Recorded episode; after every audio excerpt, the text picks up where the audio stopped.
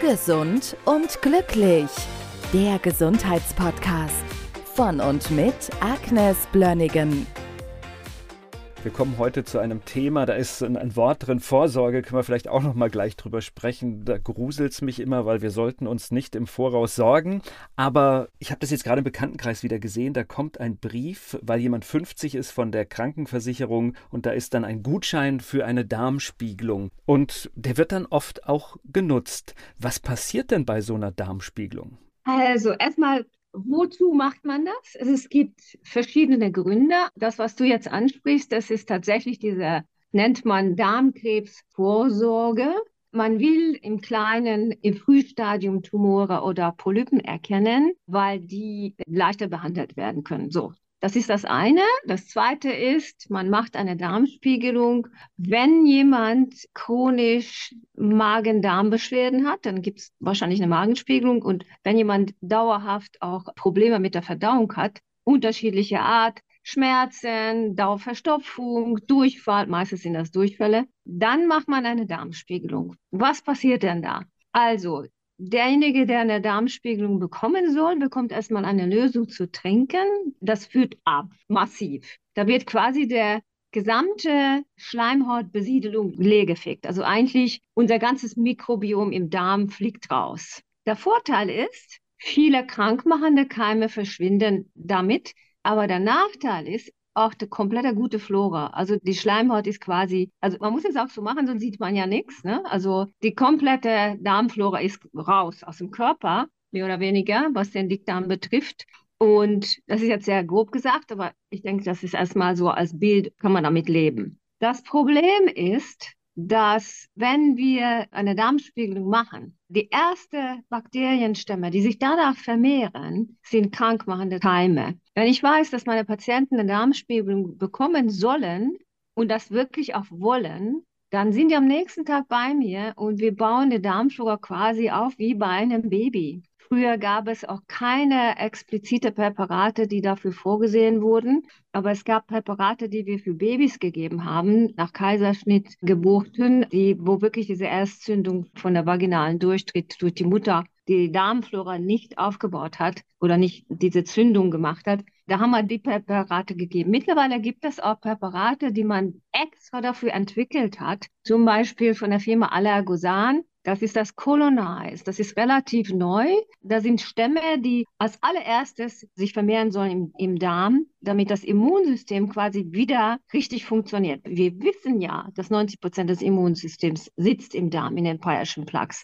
Und diese unglaublich hohe Mengen an Milliarden von guten Bakterien brauchen wir, damit das Immunsystem gescheit funktioniert. Das ist, was wir machen können. So, was ist noch ein Vorteil von der Darmspiegelung? Also, wenn jemand einen kleinen Polyp hat, das kann man direkt mit einer Schlinge entfernen. Dann ist das schon okay, dann wird der Teil nicht zum Tumor. Jetzt sage ich aber etwas Ketzerisches. Ein gesunder Darm enthärtet nicht. Und ganz viele Patienten haben keinen gesunden Darm und sie wissen es nicht, weil an den Schleimhautzellen haben wir keine Nervenzellen. Und die denken zum Beispiel, dass es vollkommen okay ist, drei bis fünf Mal am Tag weichen Stuhl zu haben oder immer wieder Durchfall zu haben, Blähungen zu haben. Die denken, dass es ganz normal ist und das ist nicht normal. Wenn, wenn der Darm gesund funktioniert, ja, dann hat man eine Wurst wie ein Tier, fast ohne Toilettenpapier und es riecht auch nicht sonderlich. Also gut, gibt es natürlich Ausnahmen durchs Essen, aber wenn das überwiegend davon abweicht, da kann man davon ausgehen, irgendwas stimmt im Darm nicht, auch wenn die Patienten keine Schmerzen haben. Wir haben eine Alternative auch zu dieser Darmspiegelung, was das kolorektale Karzinom-Thema betrifft. Und zwar, jede Krebserkrankung hat eine entzündliche Grundlage. Es gibt ein paar Werte, die wir im Stuhl überprüfen können, ohne dass wir den Darm vorher leer machen und eine invasive Untersuchung machen müssen. Der Patient schickt nur Stuhl an ein Labor ein. Also ich sage jetzt einfach mal, das Biovis-Labor macht das zum Beispiel in Limburg. Es gibt eine Untersuchung für die Entzündung, also man prüft das Kalprotektin, also jede Krebserkrankung hat auch eine entzündliche Grundlage. Das heißt, wenn der Kalprotektin nicht erhöht ist, wenn das M2PK nicht erhöht ist, das ist ein Wachstumfaktor, Und es gibt noch eine spezielle Untersuchung, das nennt sich Coloalert. Das ist ein relativ sensibler neuer Test für Darmkrebsfrüherkennung.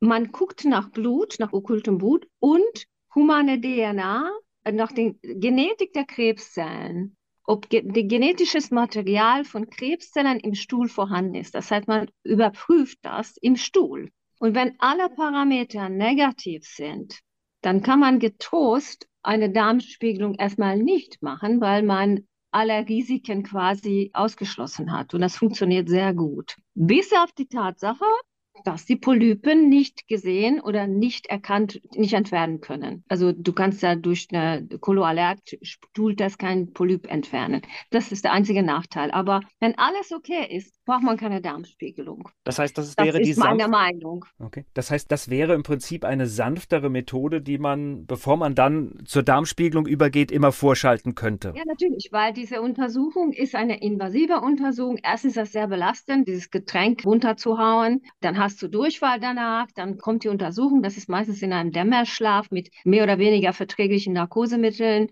begleitet und man führt Instrumente in den Darm hinein, die können auch den Darm perforieren und mehr Probleme machen, äh, dadurch, dass sie vielleicht irgendeine Verletzung verursachen. Das ist alles nicht nötig. Das heißt, wenn wir den Koloalert machen, das Kaltprotektin überprüfen und das M2PK dazu und alles ist negativ und wir dafür sorgen, dass der Darm wirklich gesund ist, das können wir noch mit anderen Untersuchungen auch noch ergänzen, dann kann man wirklich entspannt bleiben, finde ich. Also das Colonize, man sollte das wirklich über mehrere Wochen nehmen, damit dieser Darmflora sich wieder erholen kann. Und ich würde den Patienten auch empfehlen, nach geraumer Zeit, vielleicht ein, zwei Monate nach der Darmspiegelung warten und dann eine vernünftige Stuhluntersuchung des Mikrobioms zu machen. Manchmal erlebe ich das, dass Therapeuten, die nicht so erfahren sind, machen eine Stuhlprobe kurz nach der Darmspiegelung. Das bringt überhaupt nichts. Du siehst nur Mängel und das ist einfach nur Geld rausgeschmissen. Das wollte ich einfach nur mal sagen. Das hat gar keinen Sinn.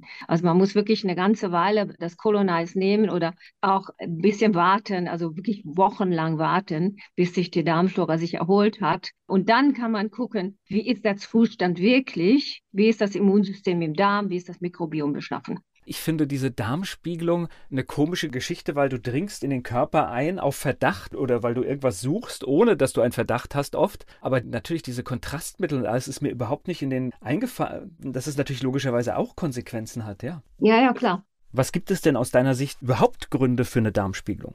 Ja, also das haben wir ja besprochen wegen dieser Früherkennung von kolorektalen Karzinomen. Der zweite Grund ist wirklich, eine Morbus Crohn oder Colitis ulcerose zu diagnostizieren. Das sieht man dann nämlich, die entzündete Schleimhaut. Aber in beiden Fällen, das ist das Fatale, das ist, was ich wirklich möchte, dass es in den Köpfen ankommt. Man kann nicht einfach das System komplett leerfegen und sich selbst überlassen, weil das ist absolut nachteilig. Das Immunsystem packt das nicht von alleine, diesen Darmflora wieder vollständig herzustellen aus eigener Kraft. Das ist super schwer. Also daher ist es sehr, sehr, sehr wichtig, Bakterienstämme sofort nach der Darmspiegelung, die, die wirklich die physiologischen Keime hineinzufügen, und zwar lange, lange Zeit.